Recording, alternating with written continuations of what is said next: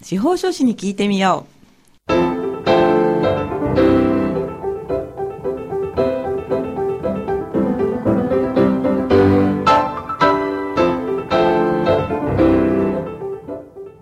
FM 大白をお聞きの皆さん、こんにちは。宮城県司法書士会がお送りする、あ、司法書士に聞いてみようの時間です。この番組は宮城県司法書士会に所属する会員司法書士の皆さんが月替わりで身近な法律の知識や手続きの注意点、そして日頃の活動などを解説する30分のトーク番組です。放送は毎月第4木曜日のこの時間です。本日も番組パーソナリティの笹崎久美子がお話を伺います。さて、今月はこちらの方にお越しいただきました。それでは自己紹介をお願いいたします。はい。宮城県司法書士会理事の渡辺ゆりと申します。本日はよろしくお願いいたします。よろしくお願いいたします。渡辺さんは前回も出ていただいたんですけれども、そうですね。イベントのお知らせだったんですけれども、残念ながらコロナの影響で。そうです。あの、本当に泣く泣く中止の決断をしたんですけれども、まあ、だんだんちょっとコロナも、あの、ワクチンが、はいあの、接種できるようになってきたので、はいあの、ぜひ次、今年のイベントはですね、あの、いろいろ開催していければいいのかなと思っているところです。そうですよね。オンラインの方も何かね、開催されてるようなので、どんどそうですねん盛んになってほしいですよね。はい。さて、そういうことで、今日はどういったお話ですか？はい。今日のテーマは、市民の皆様と司法書士の関わりとして、えお話をさせていただければと思います。はい、かしこまりました。どの辺からのお話になりますか？はい。えっ、と、市民の皆さんが人生のどんな場面で司法書士と関わることになるのかというところをお話しできればと思っております。はい。はいどんなところ？はい。笹崎さんが初めて司法書士を知ったのはいつですか？私ですか、はいあら、私は、えーっとですね、残念ながらそんなにお付き合いはないんですけれども、えーあ、本当のことを言うと、友人が司法書士だったというところから意識するようになった感じです。あそうなんですね。はい。そうすると、やはりお大人になってからというか、ね。社会人になってからになるかと思うんですけれども、えっ、と、私もですね、実は、あの、身内が司法書士として仕事をしていますけれども、はい。実際にどのような仕事をしているのかということを知ろうとしたのは転職を決意した時だったので、うん。私も社会人になってから司法書士ってどういう仕事のをしてる人なのかなっていうのを調べたということになります。でそれはあの前職の勤務中に司法書士が仕事をする姿を見たことに大きな影響を受けたんですけれどもなかなかその司法書士という資格者がどういった仕事をしている人なのかどういった業務ができるのかっていうことを知っていただく機会があのあんまりないのかなというふうに実感していますので今日はあのそういった紹介ができればいいかなと思います。はい。では、そうですね。なかなか実感はないんですけれども、えー大人になる前から関わるタイミングってありますか、はいそうですね。まず、あの、まあ何回か、あの、別な会でですね、他の会員が、あの、お話しさせていただいてますけれども、あの、司法書士会で法教育事業をやっておりますので、はい。もし、あの、タイミングが良くて、まあ、機会があれば、小学生向けの法律教室を受けたりだとか、中学生以上に向けた法律講座を、あの、やっていますので、そちらを受講したとか、そういった時に、あ、司法書士って、あの、そういう仕事をしてるんだっていう知る機会がまず、早い段階で持つ方もいるかもしれません。そうですね、はい私たちの時はなかったけど、ええ今はいろんな教室とかありますもんね。そうですね。こちらもいろいろあの工夫して、まあ対象のになる方をたくさんこう増やしてですね。で、あの、まあ、保育教育の方にも力を入れているところでございます。そうですよね、はいもう今年はぜひという感じなんですそうけれどもですね。はいはい。で、あの、司法書士の業務というのは、まあ、いろいろこうメディアとかで、あの、取り上げられることもあんまりないんですけれども、どんなことをしてるかということで、インターネットとかで検索をすると、結構あの、説明が難しいというか、何、何のことを言っているのかなっていうふうに思われる方が多いかと思います。あの、一例、一例と言いますか、あの、ちょっと紹介しますと、登記または供託手続きの代理とか、法務局に提出する書類の作成。これはなんとなくはいわかるかもしれませんけれども、そうですね。はい、はい。あとはですね、あの、裁判所または検察庁に提出する書類の作成などと書かれています。はい。この説明を聞いてみて笹崎さんはどのようにお感じになりますか？はい。難しいしあとなんか警察とか出てくるとちょっと怖い感じもしますよね、えー、そうですね、まあ、裁判所とか検察庁とかって聞くとちょっとイメージとしては、まあ、なるべく関わりたくないと いうような感じかと思います。はい、であの司法書士の具体的な仕事を知ってもらう機会が少ないのはどうしてなのかなと思うと、まあ、こういった説明がかなりこう難しい難解な言葉普段聞き慣れない言葉で書いてあるっていうこともあると思いますしあとはテレビドラマの主役になるっていうことがないんですよね。弁護士さんとか税理士さんとかだと、2時間ドラマとかあと連続ドラマとかで主役になること多いんですけれど司法書士はちょっと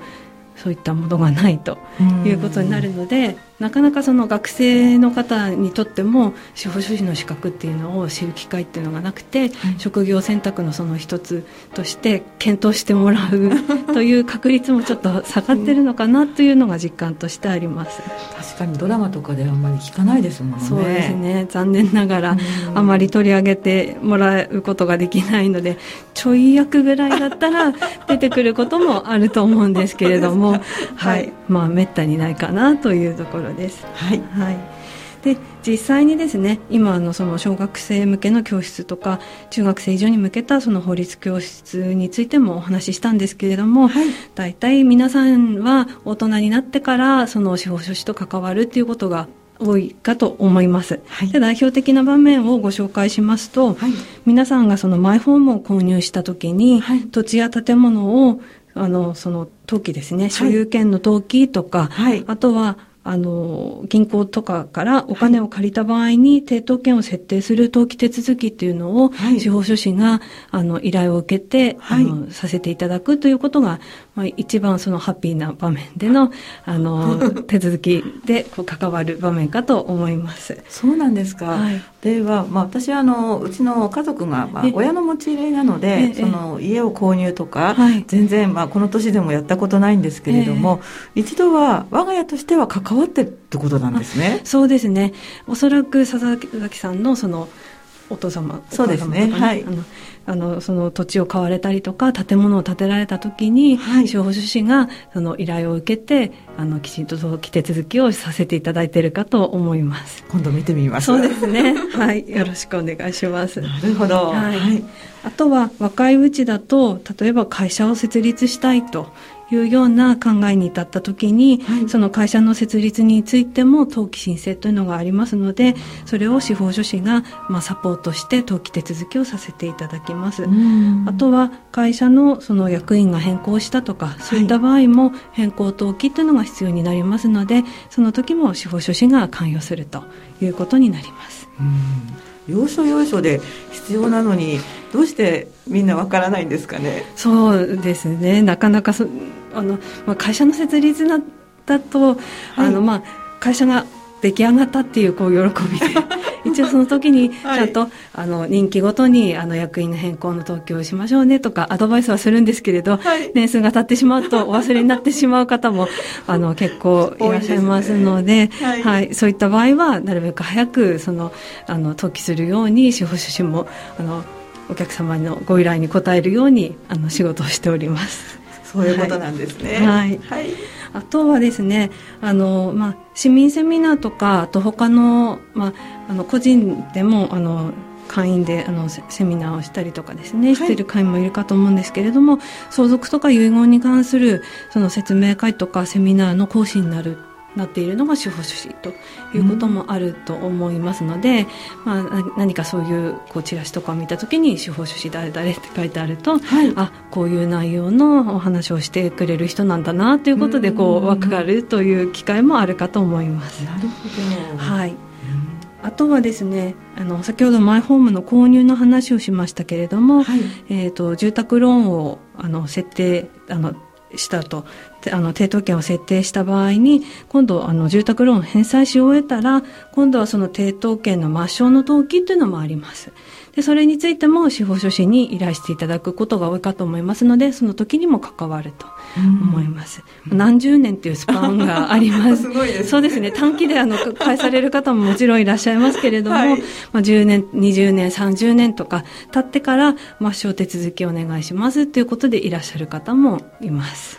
はい。じゃ長いお付き合いというか始まりと終わりだからな仲がこうそうですね。かなり何もなければ。そうです。あの全くこう関わる期間が本当に長期にわたってて、はい、あの本当に最初と最後っていうことで関わることになる方もいますね。なるほどそんなところで、はい、まあ、お世話にならなければいけない、ええ、なるんですね。そうですね。はい。お世話になると。はい。あとはあの例えばあの親御さんが認知症になってしまったのでというような相談を受けますと今度はじゃあ青年後見の申し立てのお手伝いをしたりとか、はい、あとは青年後見人としての役割を果たしている司法書士もいます。はい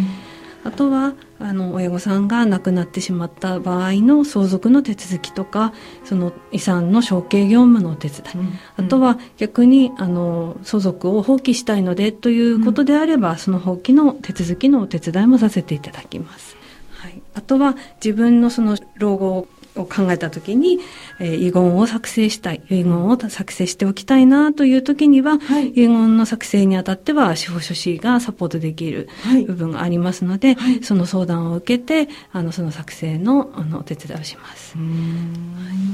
あと先ほど会社を作るという話になりましたけれども、じゃああの自分もまあ年齢を重ねて、まあ、就活というんですかね、はい、会社もあのおしまいにしたいとい。う時には、はい、生産決了といって、はい、あの全部あの会社をきれいにあの辞める手続きですね、えーと、設立の登記を出してますので今度は、あの解散して生産決了しましたということでそちらも登記の手続きがありますので、その登記手続きの代行をさせていただくということになります。会社の方も始まりと終わりなんですね。そうですね。はい。あの、そうです。始まりから終わりまで、はい、あの、長く、はい、その、長いスパンにわたって、主婦主人が関わる場面っていうのがあるということでイメージを持っていただければと思います。そうなんですね。はい。うん、会社の場合はあの登記とあと登記のまあ賞ですか？そうですね。はい。その期間に何か SOS が出て司法書士の皆さんにお世話になるケースっていうのはやっぱりその登記上のことになるんですか？そうですね。登記してある事項に変更があった場合というのは、はい、あの変更登記手続きをしなくてはなりませんので、はい、その時には司法書士に相談いただいて、はい、あのその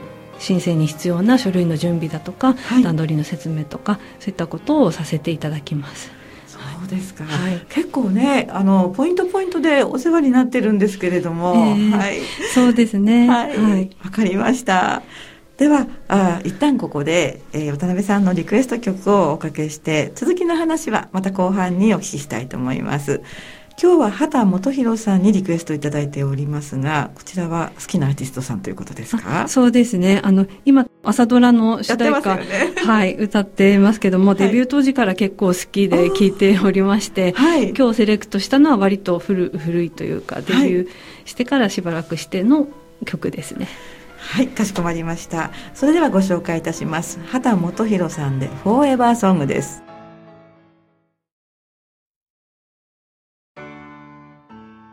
はい、お送りした曲は畑元博のフォーエバーソングでした。本日は宮城県司法書士会から理事の渡辺恵里さんにお話を伺っております。後半もよろしくお願いいたします。よろしくお願いいたします。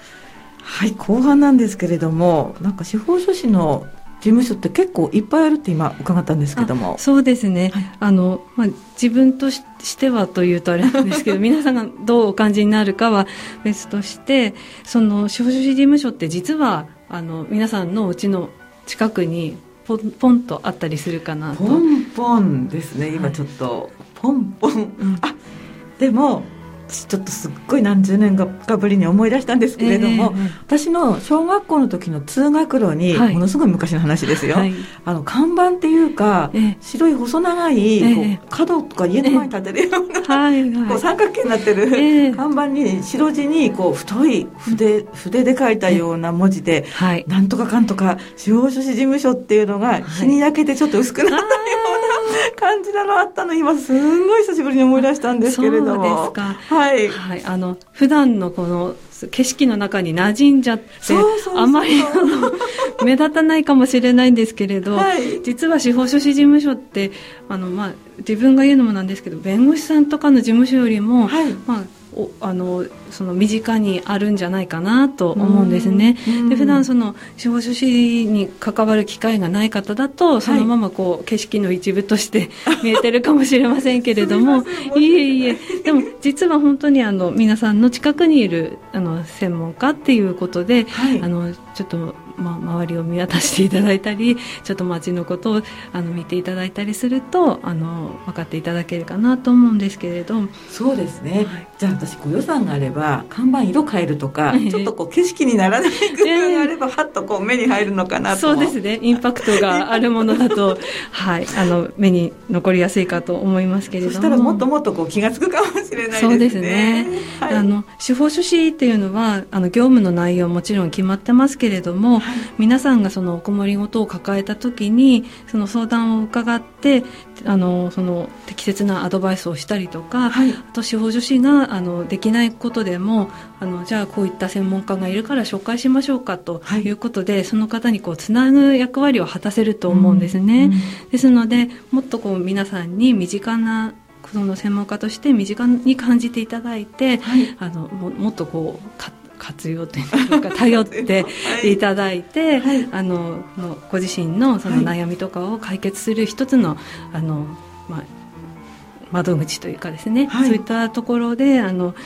まあ認識していただけたら嬉しいなというふうに常日頃から思っています。確かにそうですよね、はい。私ラジオを通じて、ええ。ー会員の皆さんにそういうお話を聞いたので、友人に弁護士さん知りませんかって言われた時に、ええ真っ先にその司法書士の友人に相談して、はい。ダメかなと思ったんですけれど、ええであのリクエストはちょっと女性ならではの相談なので、うん。ということだったんですね、ええ。そしたらもうすぐにポンとはい。女性の弁護士さんならこの方っていうふうええにご紹介していただいて、そうですね。皆さんが言ってるのはものすごい本当だと思って。それはよかったです、はい。あのやっぱりこう悩み事を抱えた時に困ったことが起きた時にどこに相談していいんだろうかってわからない方が、まあ、結構いらっしゃると思うんですね、はい。でいろんなその電話相談とか専門家もいろいろあって、はい。あの迷われる方も多いと思うんですけれども、はい。そういう時はちょっとあの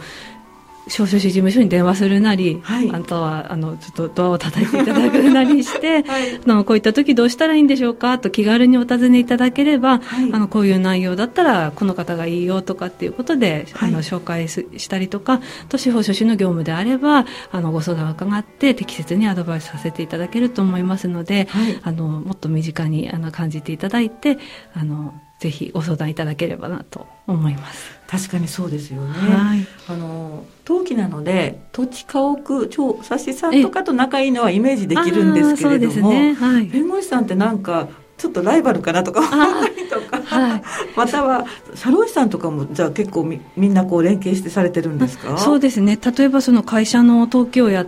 あた。ー。あとその就業規則とか、はい。そちらの方は社労士さんの専門分野なので、はい。あのうちの事務所でも社労士さん紹介していただけませんかということでお問い合わせいただいてであの知ってる方と連携を取ってやらせていただいたりということもあります。あそんな風にね業務でこうタッグをタッグっていうのかな。そうですねはい。組むことがたくさんあるということですね。はい、そうなんです。うんイメージできますね、はい、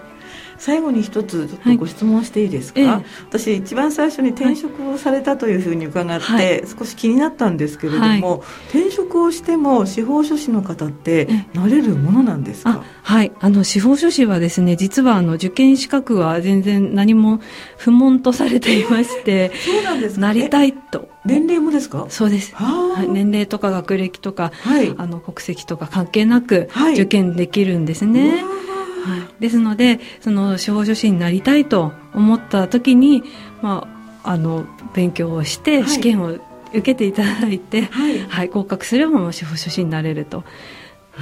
じゃあ、まあ、私なならないですけど万が一私が急に高い志でなりたいと思ったら、はい。資格がないということはないんですね。あそうです。受験資格はあります。皆さんにありますので、はい、あのぜひその興味を持たれた方あとはあのこれからのその人生において、まあ、職業の選択肢今の仕事からもう一歩ステップアップしたいだとか、はい、と学生さんとかだったら将来の仕事にしたいなとか思っていただける方がいらっしゃいましたら、はい、あのぜひチャレンジをしていただければなと思います。はあ、はい、学生の身分でもなれるんですか？そしたら。はい。あの試験はあの受けられますので、はい、はい、あのチャレンジするのに早いのに越したことはないと思います、えー、そうなんだ、はい、うんそこででも誰でもなれるわけじゃないじゃないですか、まあ、問題は試験っていうのがあって、ね、合格っていうところの関門があるんですけど、はい、田辺さんはどういった勉強をそこからされたんですか？はい。あの、まあ、転職を決意して、まあ、司法書士になろうと思った時に、はい、まあ、予備校にあの全然こう下地がなかったものですから、はい、まあ、予備校のその司法書士の講座を受講しまして、はい、それで5年ぐらいかかって合格をしました。あ5回チャレンジそうです。何回も何回もチャレンジして、はい、最後の1回と思ったところで運よく、はい、合格しました。今さらおめでとうございます。すみません、はい、そうですか、はい。うん、まあ、振り返ってみると、まあ、どういったものがやっぱり必要だったかっていうのは今ちょっとわかりますか？そうですね。その受験中の、はい、その、まあ、心構え、心構えでしょうか、はい、まあ、常に、まあ、諦めないというともう定番の言葉ですけど本当に諦めないで一日も一歩ずつ一歩ずつこう進歩してるぞっていうこう気持ちで勉強に臨むっていうことを大切にしてました。くじけそうになると思うんですけれども、はい、そうですね、本当にあの一日の大半を勉強の時間に使っていたので、はい、まあでもそれはすごくあの幸いなことというかあの働きながら勉強されている方もいらっしゃいますし、はい。うん、私の場合はもう仕事をきっぱり辞めて専業受験生っていうことでやってましたけれども、はい、もう本当に一日の時間大半を勉強に費やしましたので、まあ、あのお友達との時間とかも削りながらっていうことだったので、はい、かなり我慢はした方だと思うんですけれど、はい、はい、でも頑張ってその資格をとあの合格してもう本当に今充実していてよかったなというふうに思えるので、はい、はい、それが何よりです。本当やっぱり諦めないことが何よりなんですね。そうですね、うん、はい、あと我慢。我慢。そうです。はい大事です。誘惑に負けないことなんでしょうか。そうですね。そうですか、はいありがとうございます。参考になりました。えー、最後残りまあ1分半ぐらいで司法書士目指したい方も聞いてらっしゃると思うので、はい、えー、メッセージをお願いできますか？はい。えー、司法書士はあの市民の皆様にとって身近な法律家としてあの活躍の場が広いあの資格だと思います。で、あの目指されている方は、まあ、今私がお話ししたように、はい、くじけそうになることもあると思うんですけれども、はい、ぜひその司法書士になったあ後の自分の姿とかですねイメージしていただいてあの諦めないでチャレンジをしていただければと思います。であと司法書士はですね男性ももちろんですけれど女性にとってもすごくあの向いている資格なのではないかなと思います。細かなあの、まあ、資料に目を通したりとかあとはお客様とのその対話の中で女性ならではのきめ細やかさっていうのを活かせるかなと思いますのであのそういったところでもあの司法士まあ、女性でも男性でもあの皆さん目指していただいてぜひあの仲間になっていただければなと思います。はい、ありがとうございます。はい、もう友達大募集みたいな雰囲気をそうですね。でも本当にそうですね。あの仲間が増えればいいなと思ってます。はい、ありがとうございました。えー、渡辺さんからいただいた資料によりますと、宮城県には約330名の司法書士がいらっしゃって、女性はそのうち46名ということで、はい、まだまだ少ないんですが、すね、活躍の場がたくさんあるということですよね。はい、そうです。参考になりました。本日はどうもありがとうございました。ありがとうございました。はい。本日のお話は宮城県司法書士会理事の渡辺由里さんでした。いかがでしたでしょうか。それでは皆さんまた来月もお目にかかりましょう。今日はありがとうございます。